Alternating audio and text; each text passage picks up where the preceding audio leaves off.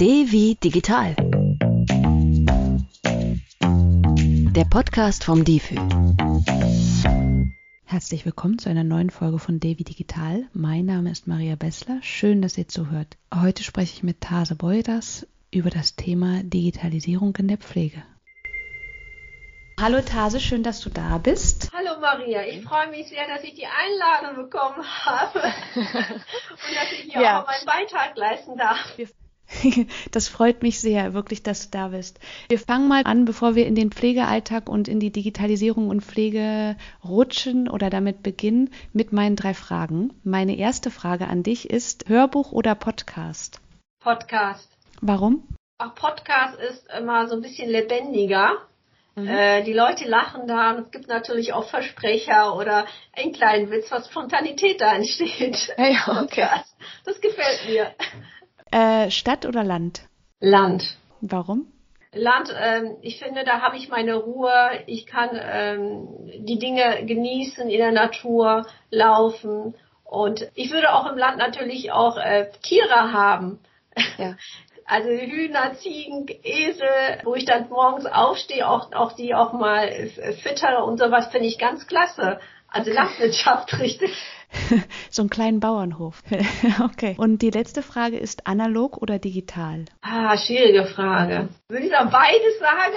Kannst du beides auch sagen? Ich bin heute kulant. Warum kannst du dich nicht für eins entscheiden? Es gibt immer Sachen, wo, wo es dann analog doch besser läuft. Es gibt Sachen, die digital besser läuft. Deswegen auch sollte man von beiden was schöpfen.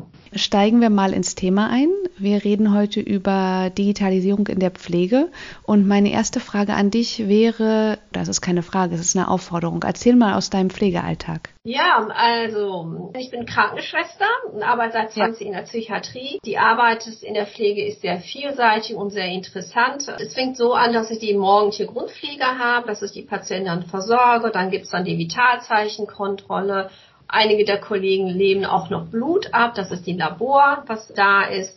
Dann äh, die durchgeführten Arbeiten müssen natürlich auch dokumentiert werden. Das erfolgt noch bei uns noch, noch größtenteils in Papierformat. Ja, okay. Und dann folgt natürlich die Morgenrunde. Das ist ein äh, Kreis, wo Patienten oder wir den Patienten sagen, äh, was läuft heute organisatorisch auf der Station, also was gibt's vom, vom Therapieplan, auch Veränderungen oder Ausfälle. Dann ähm, fängt natürlich die tägliche Visite an auf unsere Station. Parallel ist auch eine Patientenaufnahme, die natürlich auch, ich arbeite im Team, was dann auch andere Kollegen die Patientenaufnahme dann bewältigen. Dann gibt es parallel die Durchführung der pflegerischen Gruppen, okay. die dann, dann laufen. Teamsitzungen und dann erfolgt irgendwann mal auch irgendwie vom Gefühl her nochmal eine 10 bis 11 Uhr, muss man selber schauen, erneute Dokumentation und die Übergabe. Das heißt, die nächste Schicht kommt, dann würden wir eine Übergabe machen. Das mhm. ist jetzt eine steile Auflistung, ne? Äh, ja. die, die nicht immer jeden Tag so abläuft. Es gibt natürlich Fixpunkte, wo jeden Tag läuft, aber es gibt natürlich auch Notfälle und andere ja. Dinge, die dann auch zu bewältigen sind, ne? die dann mhm. dazwischen kommen. Und ja. Und das war jetzt eine Acht-Stunden-Schicht. Genau. Oder mehr. Okay. Mhm. Und das heißt, du bist seit 20 Jahren als Krankenschwester tätig. Und in den 20 Jahren, wie hat sich denn dein Beruf seitdem verändert? Ja, es hat sich äh, viel verändert in meinem Beruf. Also wenn ich mal schaue, wir haben ja das Thema heute Digitalisierung. Ne? Ja. Und ähm, als ich dann in der, in der Ausbildung kam, gab es auf den Stationen keine PCs. Das heißt, wenn ein PC gab, dann gab es so ein Arztzimmer, der halt die Diagnostik oder Arztbriefe geschrieben hat. Vieles wurde dann unten an der Pforte ausgedruckt, in den Fächern abgelegt. Das heißt, wir sind als Ausbilder runtergegangen, haben diese ganze Papierstapel nach oben geholt ja. und dann wurde sie sortiert. Also sämtliche Aufkleber, was es auch immer ist. Ne? Wenn ich heute schaue, ist diese Arbeiten schon, äh, werden schon auf den Stationen halt erledigt. Das heißt, Sekretärin kann oder wir können es direkt dann in, in, den, in den elektronischen Akten dann, Patientenakte zugreifen und diese Sachen auch ausdrucken. Die Dokumentation hat sich auch verändert wir sind noch nicht voll, also wir haben nicht noch nicht auf voll eingestellt, sagen wir so. Wir machen noch vieles noch Papierformat und vieles noch in den PCs. Aber es gibt auch diejenigen, die haben komplett auf das Digitale umgestellt. Soweit sind wir noch nicht, aber wir kommen auch irgendwann mal dahin. Das hat sich verändert. Also das heißt, Der technologische Fortschritt ist natürlich auch in Krankenhäuser angekommen. Im Vergleich zu anderen äh, Industrien sind wir noch nicht so weit, sage ich mal. Dann haben wir noch natürlich auch in der Veränderung der Patientenbedürfnisse hat sich auch was verändert. Das heißt, die haben eine steigende Lebenserwartung und Zunahme auch der chronischen Krankheit. Was macht das mit uns aus? Ne? Wir müssen auch komplexe Aufgaben in der, äh, nicht nur in der Pflege und in Medizin auch bewältigen. Das heißt, mein Beruf muss sich mehr akademisieren. Ne? Mhm. Das heißt, im Zuge der Digitalisierung brauchen wir auch natürlich auch Pflegekräfte, die diese Digitalisierung an, den, äh, an die Station bringen oder auch komplexere Sachen erkennen, Pflegestandards und danach auch besser auch koordinieren. Und an der Stelle sage ich Akademisierung, Akademisierung Pflege. Ja, und was haben wir noch? Selbstmanagement der Patienten ist ganz, ganz wichtig. Das heißt, die Pflegekräfte arbeiten enger mit, äh, mit Patienten zusammen und wir haben auch Patienten, die sehr ähm, so schon fast wie Experte kommen ne? Mhm. und, und sagen, ähm, hören Sie mal, haben Sie das und das, können Sie das mir anbieten? Da soll, müssen wir auch als Pflegekraft auch unser Wissen immer wieder aktualisieren, auch diese Patienten auch Rede und Antwort stehen und dementsprechend an der Stelle auch gute Arbeit leisten. Ne? Das heißt, den Patienten die notwendige Management geben. Ne? Also, also mit, mit didaktischen Mitteln sagen, wenn sie das so und so machen, können sie schon in ihrer Selbstständigkeit besser werden.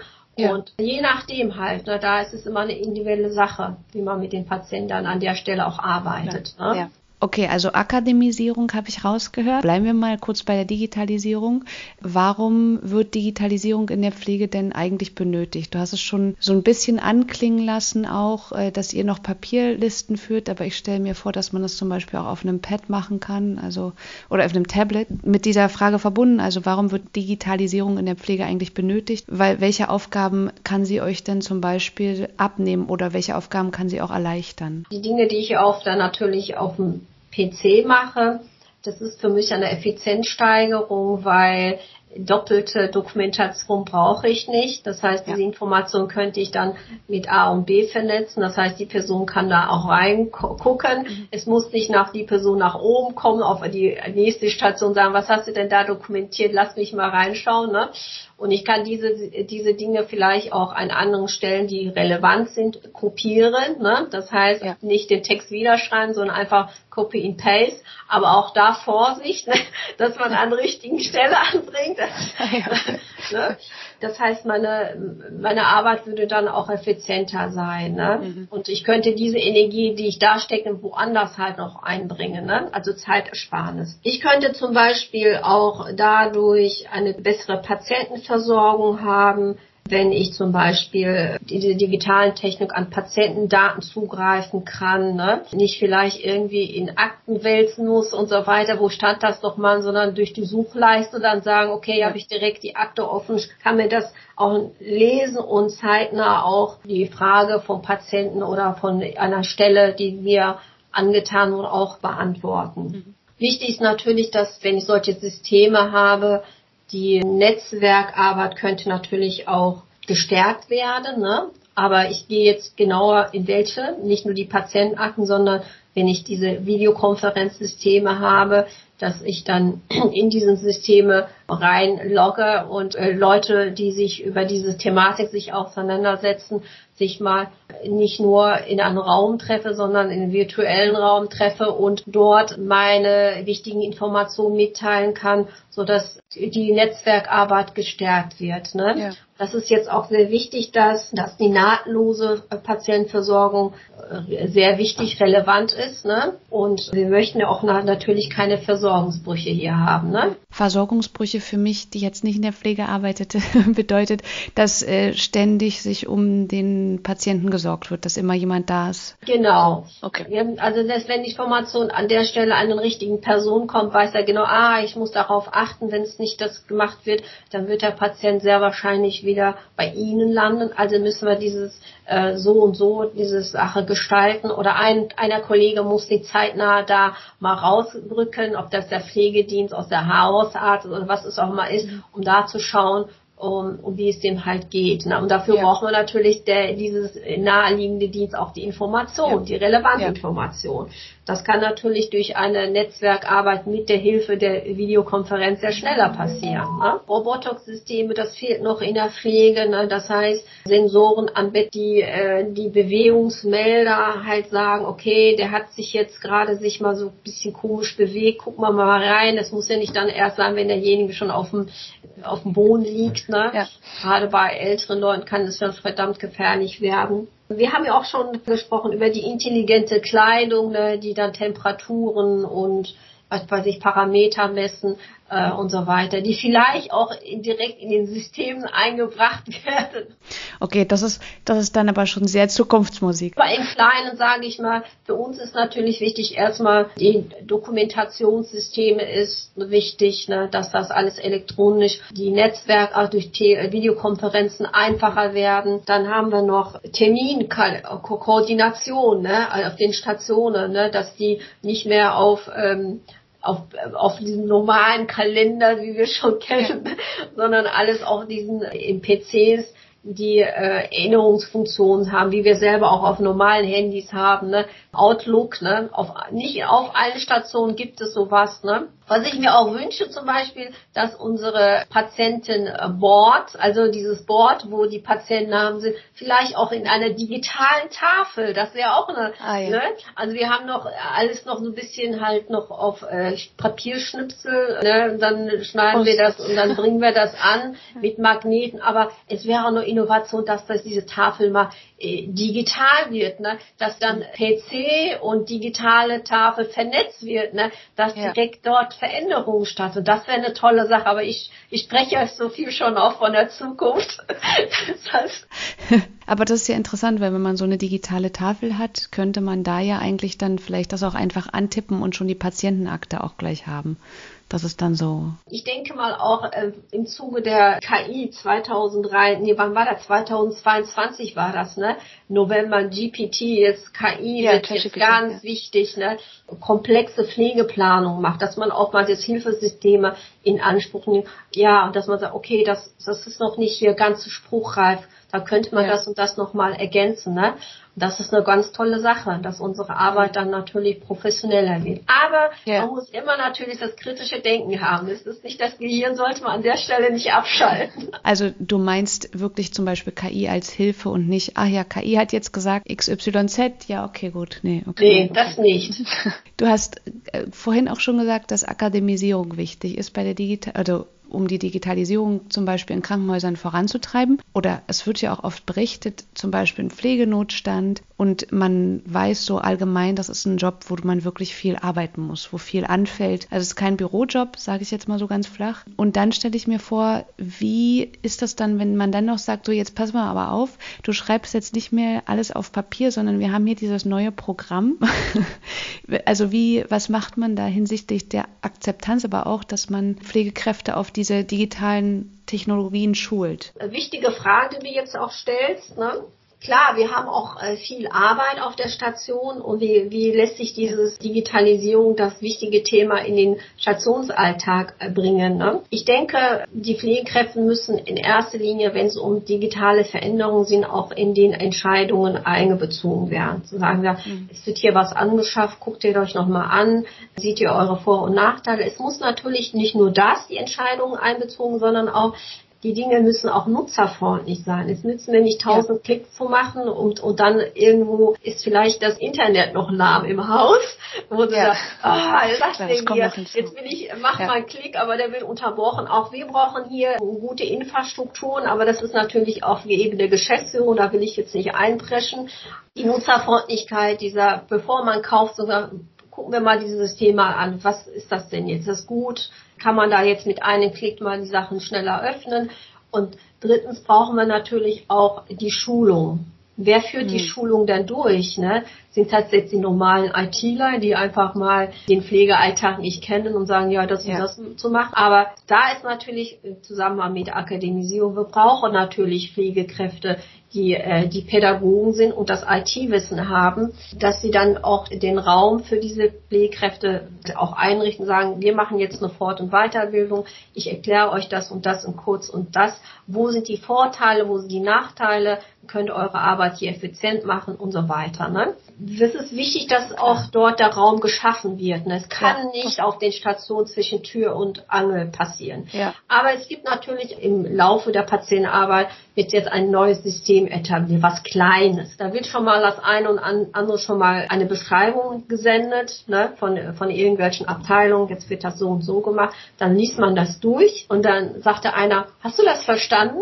Ja, ich habe verstanden. Erklär mir das mal. Und dann wird es einfach mal in einem, äh, sagen wir, Murmelgruppe oder so, ne? dann wird gemurmelt, sagt er, ja, das muss man so machen, dann gehst du da rein. Hör mal, ich habe was entdeckt, was eigentlich in dem Papier gar nicht steht das, das ist ja so, dass die Liste irgendwie wächst, ne? Und dann gibt es ja. da so Zahlen, die sich dann und da und da verändern. Das steht gar nicht im Papier drin, aber das entdeckt man für sich dann neu. Okay. Und dann sagt man, ja, ja.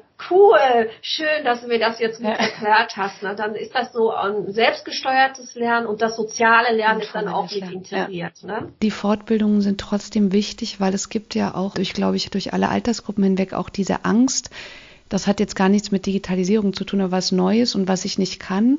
Und dann ist die Scham, ah, guck mal, alle anderen Kollegen können das schon und ich noch nicht. Deshalb glaube ich, ist das, was du gesagt hast, eben auch ne, so wichtig, dann auch sich Zeit zu nehmen für diese Schulung in, im Pflegebereich, aber auch in allen anderen Bereichen. Ja, das ist auch ganz, ganz wichtig, dass also den Leuten sagt, vertraut dieses System, ne, äh, braucht keine Angst, vertraut an unserem Sachen, die wir hier, hier jetzt etablieren, machen. Wir machen das für euch ganz einfach mit den einfachen äh, Schritten. Und wenn ihr das nicht verstanden habt, das hat jetzt nicht mit Dummheit, sondern kommt auf uns offen ja. zu. Wir gehen auf euch nochmal, wir erklären, machen eine kleinere Gruppe. Ne? Und das ist ja. auch wichtig, dass man entsprechende individuelles Lernen hier ableistet. Also Lernbegleitung auf individueller Ebene. Ne? Da finde ich auch, da muss einfach Zeit genommen werden für diesen Bereich. Ne? Wenn das nicht passiert, also gibt es dann natürlich auch Unruhe in den Abteilungen. Ne? Und sagen, oh, da hat mich aber keiner mitgenommen, es ist da was passiert und die Leute werden sich natürlich von dem von den Dingen auch distanzieren. Da läuft keine ja. gute Arbeit an. Ne? Das ist, da muss man das natürlich, bevor sowas passiert, muss das in der Planung einbezogen. Was machen wir mit den Menschen,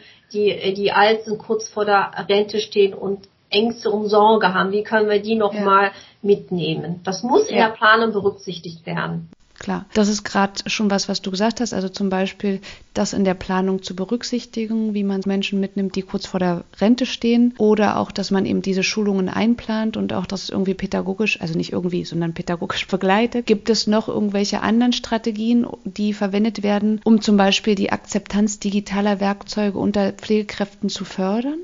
Ja, die Akzeptanz nochmal zu fördern. Ja, man könnte das natürlich auch nochmal sagen, in einem Kick-Off-Veranstaltung sagen, wir machen jetzt, oder nicht ein Kick-Off, das könnte auch eine Fort- und Weiterbildungseinheit der, äh, sein, Bereich Digitalisierung, einfach mal die Meinungen zu sammeln. Nicht mit einem Vorschlag zu kommen, sondern was haltet ihr von das und das? Würdet ihr das vorstellen? Wo habt ihr so eine Sammlung von Informationen und dann zu gucken, ja. was nehme ich dann äh, da halt für Probleme raus? Ne? Was mhm. ist denn, was, was ist da schon da als Akzeptanz? Was wird nicht akzeptiert? Und dann auch zu gehen, warum wird es nicht akzeptiert? Ja. Und dann vielleicht sind da noch spezielle Ängste und dann muss man das ein bisschen natürlich auch reinbohren. Ne?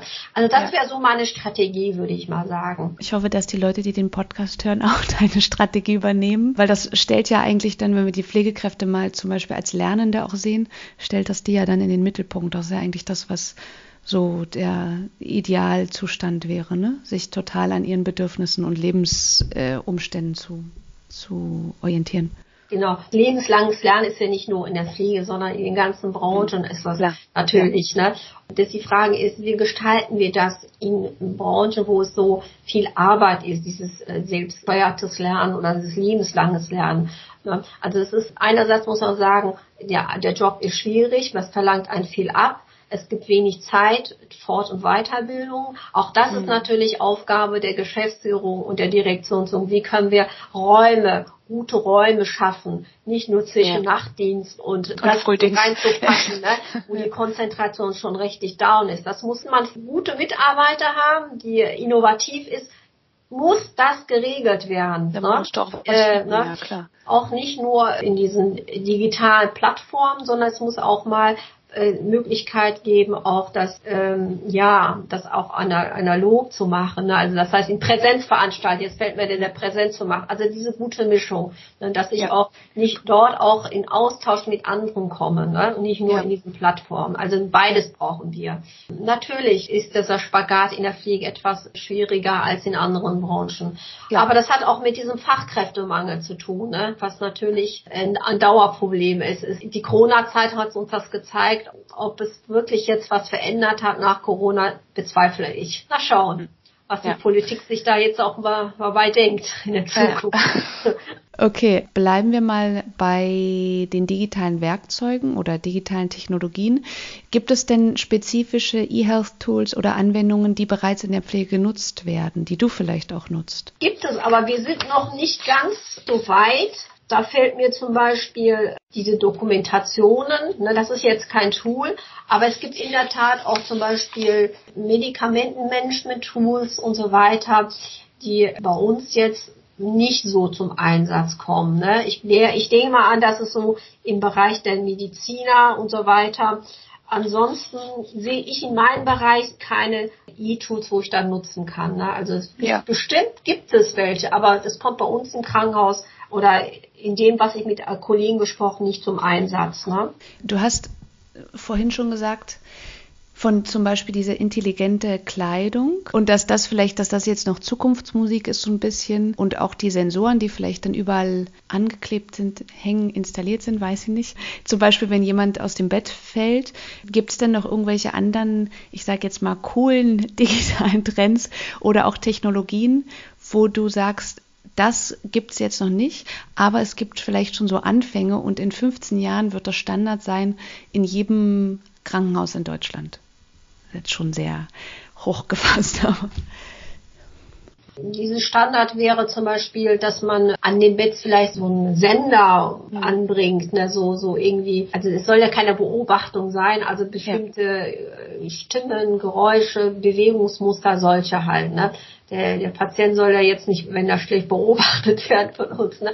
Also so ganz einfache Sachen, ne? Oder die dann halt die Rückmeldung gibt, dann, ah, da passiert was im Zimmer, ne? Und so weiter, dass man noch mal genauer guckt. Ne? Ich denke auch dieses, ähm, diese Parameter, die dann gemessen werden, sollten schon auch schon in den direkt zeitnah in den PC eingepflegt werden. Ne? Das ist ja schon also transportable Visitenwagen und mit einem Bluetooth-Gerät äh, Manschette, das gibt's ja schon. Ne? Äh, in, das ist in einigen, es ist schon in vielen Kliniken da, aber einige Kliniken müssen das nochmal ja, Kostenfaktor finanzieren. Wie finanziere ich das halt? Ne? Und ich wünsche mir, dass solche Sachen mehr werden. Weil wir müssen das ganz erstmal klein anfangen. Ne? Das, das, äh, das, das wird natürlich ein Kostenfaktor. Das sind alles Forschungen und was weiß ich. Ne? Fangen wir aber mit den kleinen Dingen an. Wenn die Sachen schon da sind, ne, mit dieser Sensor, was natürlich fürs Haus auch nicht teuer ist, aber ja. sehr effizient ist und vieles ja. erkennt, da bin ich mal schon froh, wenn sowas natürlich auch mit wenig Geld produziert wird und auch für die Kliniken auch nicht teuer sind. Ne? Das ist eine gute Sache. Aber ich habe noch eine Nachfrage zu der Blutdruckmanschette, was du gesagt hast. Das heißt, die ist dann um den Arm? Genau, das ähm, heißt, und dann, dann bringt sie automatisch die Daten, werden dann ja, das gibt es schon, so. das okay. gibt's ah, schon, ah, okay. ne, dass dann direkt dann die Daten dann eingepflegt werden. Sowas gibt okay. es schon, ne? Also so eine Art auch kleines äh, mobile Monitoring, sage ich mal, dass dann halt dann von A und B nach transportiert wird, gemacht wird, dann wird das auch eingepflegt. Das ist eine gute Sache, ne? Das ist, das ist cool, ja. Okay, also wir haben jetzt viel über Potenziale gesprochen und auch über so ein bisschen, nicht Risiken, aber vielleicht Hürden, ähm, dass man das beachten muss, äh, dass man zum Beispiel digitale Tools bei Pflegekräften auch, dass man da schult und denen auch die Zeit gibt, die erstmal zu lernen, damit umzugehen. Deshalb meine Frage ist jetzt so ein bisschen quergelagert, aber vielleicht fällt dir noch was dazu ein. Welche Potenziale und Risiken könnten denn mit zukünftigen Entwicklungen im Bereich der Digitalisierung in der Pflege verbunden sein. Wir haben natürlich durch die Digitalisierung Effizienzsteigerung, ne? also keine Verdopplungen und wie ich gerade auch erklärt habe, dass unsere Arbeit dann in den Sachen halt auch effizienter laufen. Dann haben wir nochmal äh, durch die Einsatz von ähm, Telepflege auch eine verbesserte Patientenversorgung, dass wir die Menschen, die woanders im Land leben und so weiter, die nicht mobil sind, ne, die noch erreichen können und deren durch Psychoedukation oder durch kontaktieren, wie es denn geht. Erstmal mal, welchen Stand haben Sie jetzt, ne? Ja. dass die Patientenversorgung da verbessert wird. Und wir haben durch den Einsatz von, von KI und andere Tools, ne, hier E-Tools, ne, vielleicht Reduzierung von Fehlern, ne, dass uns das intelligente System sagt, hey, schau mal mal hier rein, guck mal, da gibt es etwas, da gibt es eine, eine Hand Vorsicht, ne, wenn man das und das macht, ne, solche Sachen, dass da vorne rein die Fehler reduziert werden. Und wir haben natürlich, wenn solche Systeme auch genutzt werden, insgesamt eine äh, Qualitätsverbesserung der Pflege. Also das heißt, ihr habt, ihr habt einfach, entschuldige, ihr habt einfach mehr Zeit für die Patienten dann. Genau, ne? Da ja. hatten wir da natürlich mehr Zeit, weil ja. wir das Ganze das äh, schneller läuft, effizienter und dann gewinnen ja. wir in der Systematik natürlich Zeit, wo wir sagen können, ey, Herr Müller oder Herr Meier, da braucht man mehr das Gespräch, da gehe ich mal mal hin und versorge mal, versuche herauszufinden, was weiß ich, ne, das zu regeln. Und wir haben natürlich die Risiken auch. Wir müssen natürlich schauen, dass wir den Datenschutz der Datenschutz ist wichtig, ja. ne?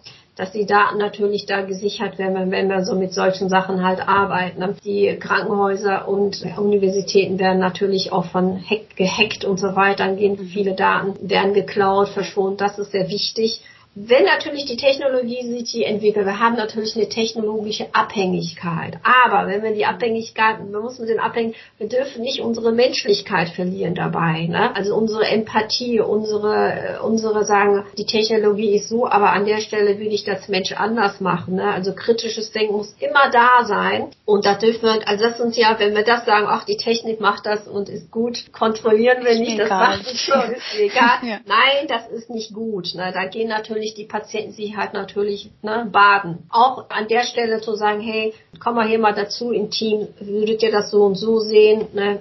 Oder das muss man jetzt anders an der Stelle machen, dass, dass an der Stelle halluziniert da irgendwas, er spuckt mir was anderes ja. raus. Ja, und natürlich auch die Risiken der sozialen Ungleichheit. Wie gesagt, die Einführung der Technologie. Ne? Wir haben unterschiedliche Menschen. Wir fangen mal von junge Menschen, alte Menschen, Menschen mit unterschiedlichen Abschlüssen. Dann haben wir noch die Gruppe der Migranten. Deutschland ist natürlich ein Migrationsland. Wir müssen alle Gruppen irgendwie auffangen können. Und wenn Menschen natürlich als Patient zu uns kommen und dann ein einfaches Handy hat, ne, weil er die Technologie nicht leisten kann und sagen, gucken Sie mal, gehen Sie mal ins Sprechzimmer, da ist ein QR-Code, kennen Sie den mal und dann geben Sie das und sagt er, hä, erstmal leistet meine äh, mein Handy das nicht und zweitens ja kenne ich mich da nicht aus. Ne? Und da müssen wir schauen, dass wir auch denen sagen, hey, wir übernehmen das für sie, ne? Oder die, es gibt jetzt Papierformat und so weiter. Irgendeiner Weise. Das ist nicht nur der Patientenseite zu sehen, also es ist ja auf der Patientenseite Ungleichheit. Wir müssen auch die Pflege sagen. Ne? Also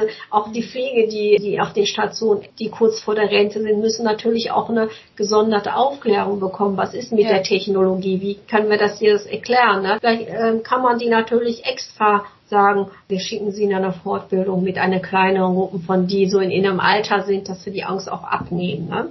Ja. Und natürlich wichtig ist, dass bevor so ein Widerstand entsteht, ne, Ängste, Widerstand, äh, habe ich ja gesagt, in den Strategien muss auf Seiten der höheren Ebene, Entscheidungsebene sagen, was was müssen wir in die Planung noch berücksichtigen, damit da keine Widerstände entstehen. Also wir müssen daraus Akzeptanz und Vertrauen, das muss ja. herauskommen. Ne? Und am Ende ist natürlich ist immer äh, die Ethik und die Menschlichkeit. Ne? Also, also auf Kosten der Technologie können wir jetzt nicht sagen, wir streichen die Empathie, wir haben unsere Arbeit jetzt effizient gemacht. Und am Ende, naja, naja, wir haben jetzt natürlich tolle Standards entwickelt, tolle Planung, aber am Ende leidet der Patient, weil wir keinen einzigen Face-to-Face-Kontakt hatten mit dem Patienten. Und das geht nicht. Mhm. Ne? Du hast vorhin auch schon gesagt, äh, dein größter Wunsch bisher, so wie ich das rausgehört habe, war eine Tafel an der, an der Wand im, im, weiß ich nicht, im Dienstzimmer heißt das vielleicht, mit den Namen der Patienten. Wenn du jetzt aber noch ein oder zwei Wünsche dir extra wünschen könntest, was, was würdest du dir noch wünschen? Dann würde das schon viel helfen. Ne? okay, okay. Das ist für nächstes Weihnachten dann.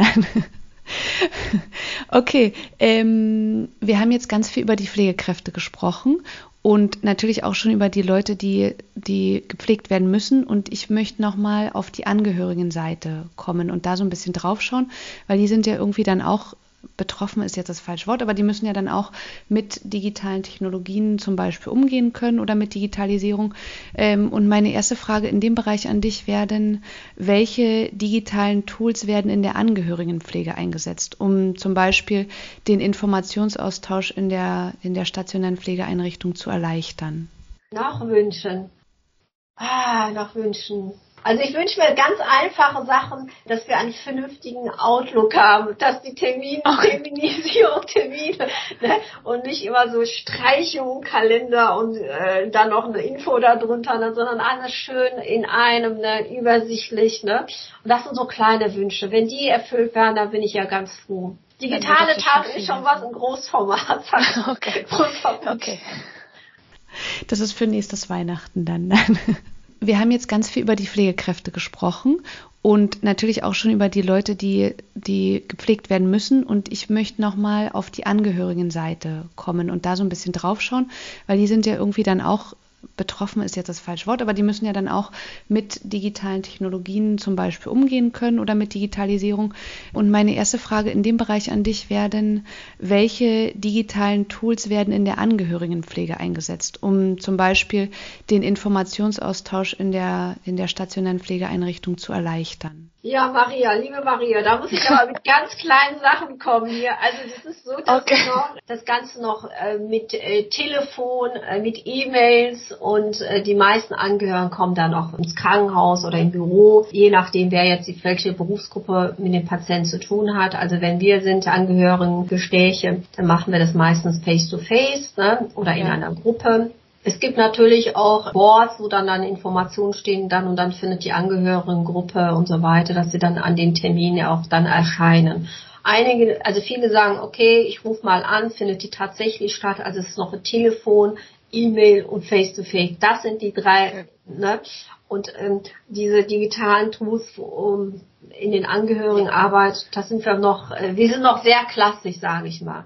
Okay. Also ähm, äh, wäre jetzt natürlich moderne Art, ich führe jetzt mal ein Angehörigengespräch mit Teams ne, in einer Gruppe. Nee, das ist noch nicht, das nee. ist noch nicht angekommen. Ne? Aber ich denke mal, dass das irgendwann mal auch das stattfindet, dass die Pflegekraft dann äh, sich mal äh, für, für eine Stunde in einen anderen Raum verschwindet und dann dort über dieses äh, elektronische System auch diese Angehörigengruppe geschaltet. Ne? Das wünsche ich mir auch. Das heißt aber zum Beispiel, ich habe gerade überlegt, ihr habt Visite gemacht bei einem Patient oder einer Patientin und dann wäre das ja vielleicht auch schön für Angehörige zu wissen, was kam heute bei der Visite raus. Aber das geht aus Datenschutzgründen nicht, ne? Ja, das Datenschutz, das nein, da muss die Zustimmung ja. da sein. Ne? Okay. Gut, dann kommen wir mal zur zweiten Frage. Äh, welche Herausforderungen können denn zukünftig bei der Einführung digitaler Technologien in der Angehörigenpflege auftreten und wie können sie überwunden werden? Wie ich schon erwähnt habe, ist der Datenschutz und Sicherheit ähm, relevant. Ne? Wichtig ist natürlich die Herausforderung äh, von der Angehörigenseite ist äh, die Nutzer, also wie nutzerfreundlich ist, ist dieses eingeführte Tool, ne, was man da hat. Okay. Ne? Wenn ich jetzt also natürlich äh, wenn ich jetzt zum Beispiel sage, es gibt eine Terminkalender, wo der Angehörige sich da antippen kann und dann sagt, oh weia, ich gehe mal da rein, aber mir mir tausend äh, Schwierigkeiten da setzt oder tausend Klicks, um einen Termin bei diesen XY Person zu kommen, würde man sagen, ah, das mache ich jetzt einmal, zum zweiten Mal äh, greife ich im Telefon und rufe da mal an oder so, ne, weil ich mit dieser Systematik nicht gut klarkomme. Also es ist so, dass, wie gesagt, ähm, wir haben unterschiedliche Zielgruppen. Der eine Angehörige ist vielleicht auch von einer schlauen Nation, ne? der andere vielleicht äh, kann die Sprache nicht, der andere vielleicht kann die Sprache gut, aber die digitalen Funktionen nicht so gut. Daher muss man gucken, was was ich da herausbringe, muss es nutzerfreundlich sein. Ne? Ja. Herausforderung ist natürlich auch, das Krankenhaus muss natürlich die finanzielle Seite auch berücksichtigen. Ne? Das heißt, ähm, wenn ich das anschaue, muss es sein, was kostet das denn? Ne? Weil wenn mir das zu teuer ist, sagen, naja, dann sollen die Leute nochmal unter dieser Nummer weiterhin anrufen, dann kriegen sie auch einen Termin. Ne? Das klappt ja. hier, das klappt hier auch, ne, sozusagen. Das Krankenhaus muss sich natürlich oder andere Einrichtungen, äh, Gesundheitssystem muss sich natürlich auch sagen, welche Systeme sind hier gewinnbringend, ne? Mhm. Erleichterung für, für, fürs Krankenhaus und für Angehörigen. Da müssen die halt herausfinden, was da gut ist, ne? Ja zum Beispiel auch, was du angesprochen hast, die, die Nutzbarkeit, das war ja auch was, was wichtig ist bei den Pflegekräften. Also klar, bei den Angehörigen auch. Ne? Nur ist bei den Angehörigen wahrscheinlich, wer schult die? Ne? Wer schult die für Tools? Das ist ja bei im Krankenhaus sagt das dann der Arbeitgeber. So, ja. Dann werden die wahrscheinlich sagen, okay, mh, mm, äh, ich, ich kam da nicht zurecht. Ich sehe das nur, wo mein Vater zum Beispiel sagte, äh, äh, komm, kannst du mir das mal übernehmen, ne? Kannst du mir das mal jetzt machen? Dann ist es klar, dann müssen dann halt die Angehörigen, also die, Angehörigen wieder deren Angehörigen sozusagen, ja. die da mit involviert dann halt übernehmen. Die noch zu schulen, das wird natürlich einen, nee, das, wird zu teuer für, für das Gesundheitssystem. Aber es ist natürlich gut, vorab zu sagen, unser System funktioniert so, ne, dass man so eine Anleitung gibt, bevor, bevor man da jetzt sowas. Das stimmt. So wie so eine, wie so eine Bedienungsanleitung für eine App zum Beispiel oder so, ja. Also müssten das dann wahrscheinlich die Apps übernehmen, dass die so eine Einführung in die, in die Produkte geben. Ja, das klingt nach viel Arbeit. Ich, äh, ich komme mal zur letzten Frage. Die bezieht sich jetzt einfach, oder was heißt einfach, die bezieht sich auf die Patienten. Welche Herausforderungen können denn zukünftig bei der Einführung digitaler Technologien beim Patienten auftreten, auch in der Präventionsarbeit und wie, was glaubst du, wie können die überwunden werden? Ja, also die Patientenseite würde ich mal sagen, auch sag ich mal, wenn die Patienten jetzt da sind, entlassen werden, Versorgungsbrüche zu vermeiden, das haben wir wieder, ne? Also ein gutes Entlassungsmensch muss vorher schon in dem Gesundheitssystem geplant werden, zu sagen, wir möchten sie gerne in dem System haben, dass sie da dann mal äh, vielleicht einmal im Monat in dieser Einrichtung erscheinen oder unsere Einrichtung oder der Pflegedienst, was es auch immer geht, zu Ihnen. Und zwischendurch werden wir jetzt auch die digitalen Sachen einführen. Ne? Das heißt, vielleicht ist der Patient, der nicht mobil ist und so weiter. Ne? Und dann könnte man sagen, äh, wir haben hier eine Systematik, was äh, vom, für Patienten entwickelt werden. Also vielleicht, vielleicht ist es einfacher aus Teams vielleicht, ne, weiß ich nicht, was ja. es da auch gibt, ne, dass sie nur vielleicht an den äh, an den an den Klick gehen und dann öffnet sich diese Seite schon, dass sie dann direkt äh, ja. zu dem jeweiligen Termin dann zu einem Gespräch kommen. Ne? Ja. Da wäre es gut, solche Systeme zu entwickeln. Ne? Und die Herausforderung, jetzt kommen wir zur Herausforderung, wer zahlt das überhaupt? Ne? Wie finanziert sich das Krankenhaus? Ne? Oder andere Einrichtungen, Gesundheitseinrichtungen. Und das ist, sage ich mal so, ähm, wird es so sein, dass man noch in den klassischen Sachen noch herangeht. Aber wichtig ist natürlich, dass man damit schon mal beginnt, dass man so eine Mischung dazwischen macht, ne? Vielleicht so face to face und dann das, ja. ne? Dass man so zwischen abwägt, ne? Das so ganz so macht. Also nur nicht digital würde sagen, nein, das kann man in der Patientenarbeit nicht machen. Das ist nicht gut. Ja, klar. Und so, glaube ich, erleichtert man das auch so zu sagen, wir machen jetzt eine Mischung und fährt dann den digitalen Anteil, Anteil vielleicht einfach ein bisschen höher jedes Mal. Dann gewöhnen sich die Leute vielleicht. Genau. Oder je nachdem, wie, wie, wie der Patient sich denn sich verhält in dem Gespräch. Ne? Das ist jetzt ja. stabil, wir können das mal so weitermachen. Zum Beispiel haben wir eine ältere Patientin, die ähm, denen geht's gut, ne? Mhm. aber die jed, jedes Mal uns in die Klinik kommt da habe ich mich gefragt, ähm, erstmal die Fahrt dahin, wir haben Klimaschutz, da will man einen ja. Partner. ne? Und ja, ähm, die Fahrt dahin, die Umwelt wird dann halt noch geschont. Ne? Könnte man ja. das nicht zu Hause machen? Ja. Es wäre doch gut, wenn diejenige dann in nebenan ein Konferenzsystem hatte und die Patienten wüssten, wie es mit dem System könnte von zu Hause das Gespräch führen.